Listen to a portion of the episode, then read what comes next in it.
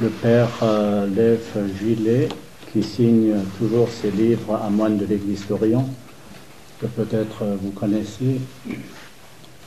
Il, euh, il, a dit un jour, en disant de tout son être, béni soit celui qui vient au nom du Seigneur, Hosanna au plus haut des cieux. Celui-là est libre de tout péché. Le péché n'étant pas entendu, comme on le dit souvent ici, comme une faute, euh, quelque chose de mal qu'on a pu faire, hein, mais l'obstacle justement à sa venue. L'ego dont tu parles, euh, c'est-à-dire nous-mêmes, nous sommes vraiment l'obstacle majeur à la venue de Dieu dans ce monde et d'abord donc en nous-mêmes. Peut-être ça pourrait être une clé euh, de parsemer notre journée par cette euh, simple phrase. Elle est absolument toute puissante. Vous pouvez essayer. On a fait le week-end euh, récent sur la bénédiction comme puissance de guérison. Eh ben, vous pouvez essayer cela de mettre à l'expérience, parce que Noël, c'est d'abord une expérience. Que votre cœur, que notre cœur habite euh, cette réalité. Béni soit celui qui vient au nom du Seigneur. On va le dire tout de suite. Fermons les yeux. Inspirons avec moi. Béni soit celui qui vient au nom du Seigneur. Inspire. Béni soit celui qui vient au nom du Seigneur. Inspire. Béni soit celui qui vient au nom du Seigneur. Ça peut révolutionner notre vie. Le tout, c'est de savoir quand je commence. Il y a un psaume, euh, je ne sais plus lequel, qui dit aujourd'hui, c'est-à-dire maintenant, je commence. Vous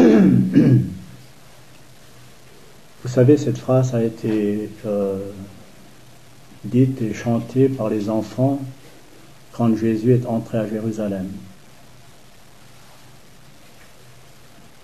Et quand les pharisiens ont entendu ça, des pharisiens, pardon, ont entendu cela, ils ont dit au Messie, fais taire ses enfants, tu n'entends pas euh, ce blasphème.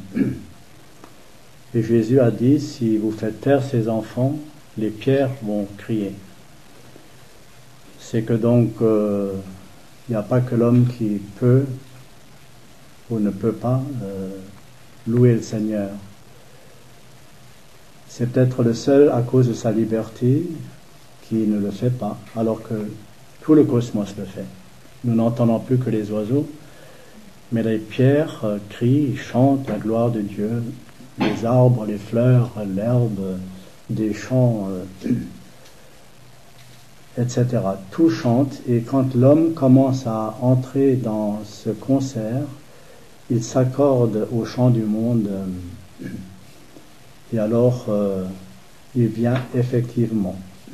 La Jérusalem, c'est notre cœur, bien sûr. Et c'est maintenant, ici et maintenant.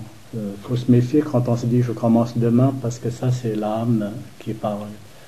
L'âme, notre psychisme, il, prend toujours des résolutions. Il dit que c'est demain, c'est après-demain, on verra bien. L'esprit c'est immédiat.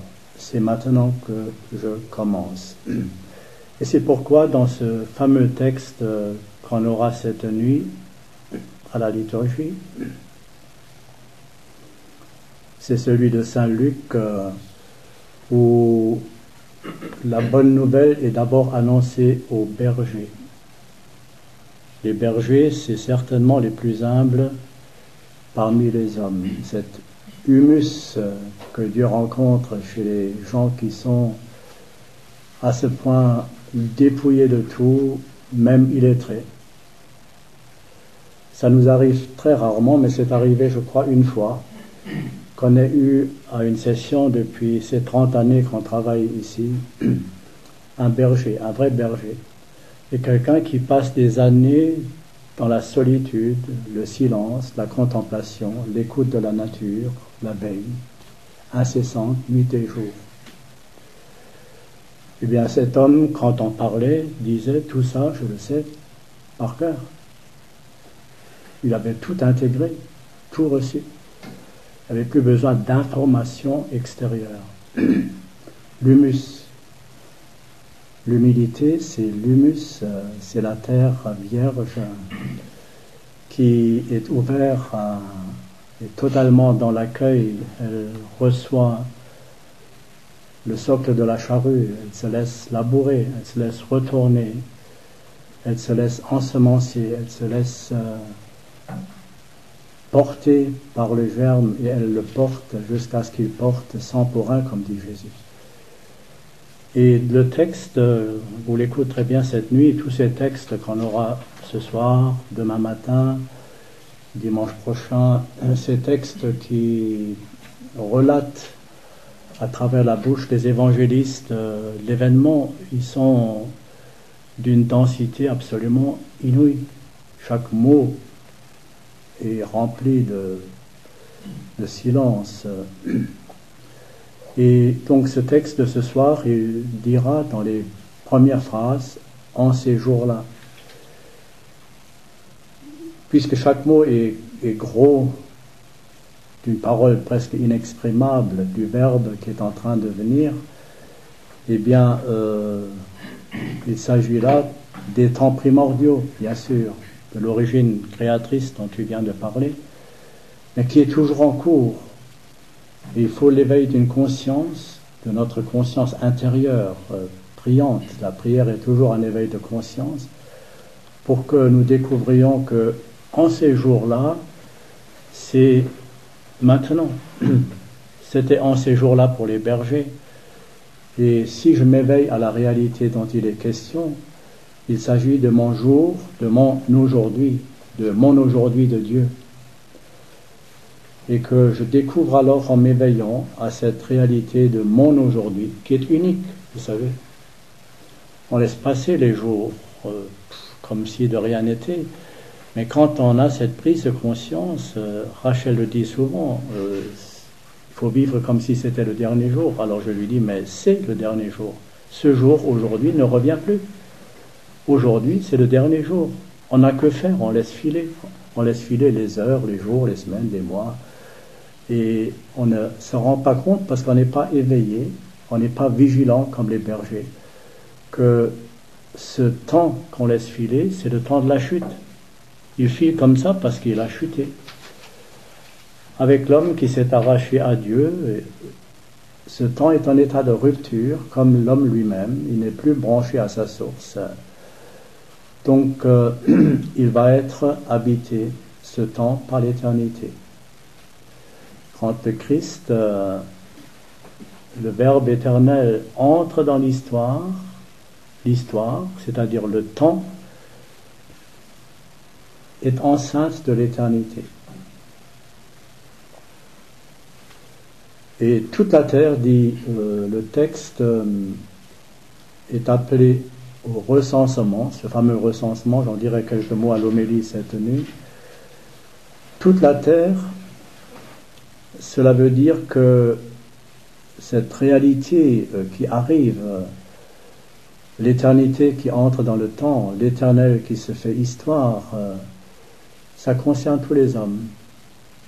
Ceux qui l'ont attendu, c'est le peuple hébreu, Rachel l'a rappelé tout à l'heure, euh, toute l'histoire du peuple hébreu depuis la création jusqu'à l'avènement du Messie et maintenant encore pour ceux qui n'ont pas reconnu Jésus comme étant le Messie, ils sont dans une extraordinaire tension, une attention de cet avènement de quelqu'un qui doit venir, puisque les prophètes l'ont annoncé, et qui ne connaissent pas encore.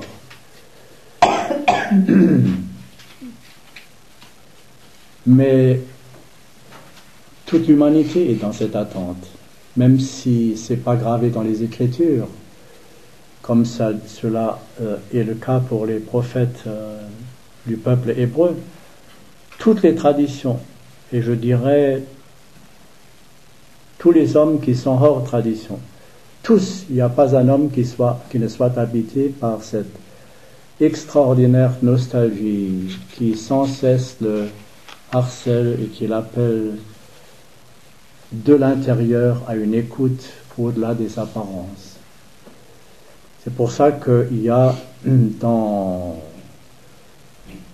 l'Ancien Testament ce livre curieux de Job et cet autre qui s'appelle Ruth, ni l'un ni l'autre sont hébreux. Et pourtant, c'est dans l'Ancien Testament.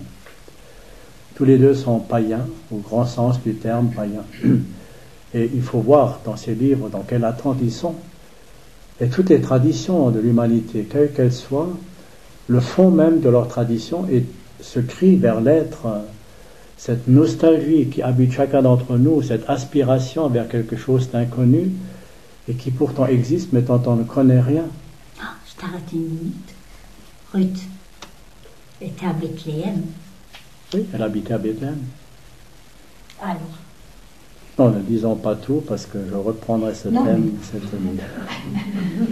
Je l'entends là, Bethléem. En fait, euh, euh, on n'a qu'une chose à dire. C'est simple comme un petit bébé couché dans une crèche. C'est la simplicité même. Donc euh, si tout est simple, parce que Dieu est simple, on n'a qu'une chose à dire et on dit toujours la même chose.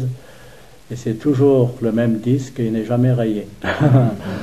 Parce que c'est une spirale, une spirale qui redit, qui redit, qui remine, qui médite et qui va se centrer dans cette simplicité. Ou alors on devient comme les bergers. Et les bergers, ils vont pas écouter des conférences, ils vont pas faire des sessions. Ils écoutent, ils font schéma, ils écoutent euh, et quand ils écoutent vraiment, et nous sommes tous euh, habités par le berger. Hein, il ne faut pas penser au berger d'il y a 2000 ans. Hein. C'est une lecture de l'écriture qui est tellement importante. Et quand il est question de quelqu'un dans l'écriture sainte, il faut mettre notre prénom à la place. Sinon, c'est toujours il y a 2000 ans. Il s'agit d'autres personnes. On fait une lecture archéologique de la parole de Dieu qui est pourtant éternelle. Et ça ne sert à rien, ça ne transforme personne. C'est une simple information qui reste euh, purement cérébrale. Il faut arrêter, vous savez, il ne faut pas lire l'évangile.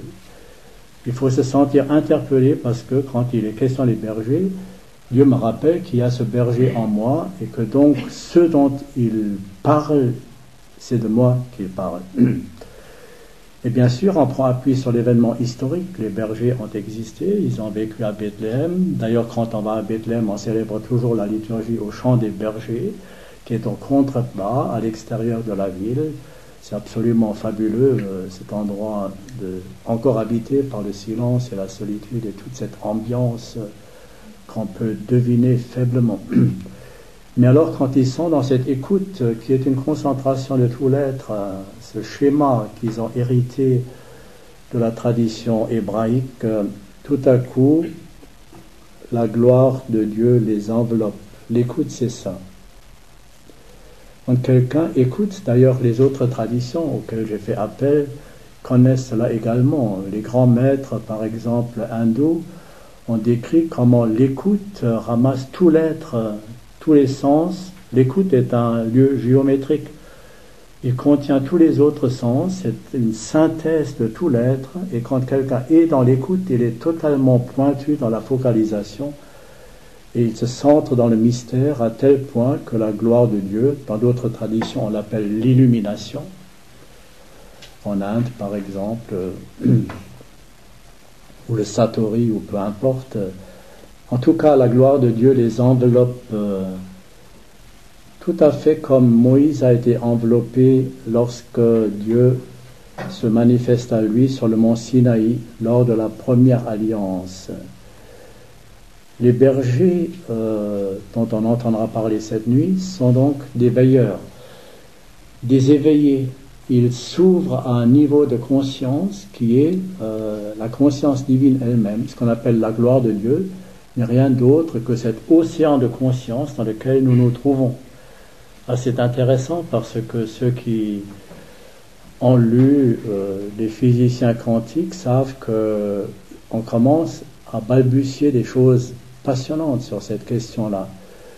les physiciens nous commencent à dire des choses que les mystiques répètent depuis des millénaires dans toutes les traditions, que la conscience n'est pas dans l'homme, mais que l'homme est dans la conscience, c'est l'inverse.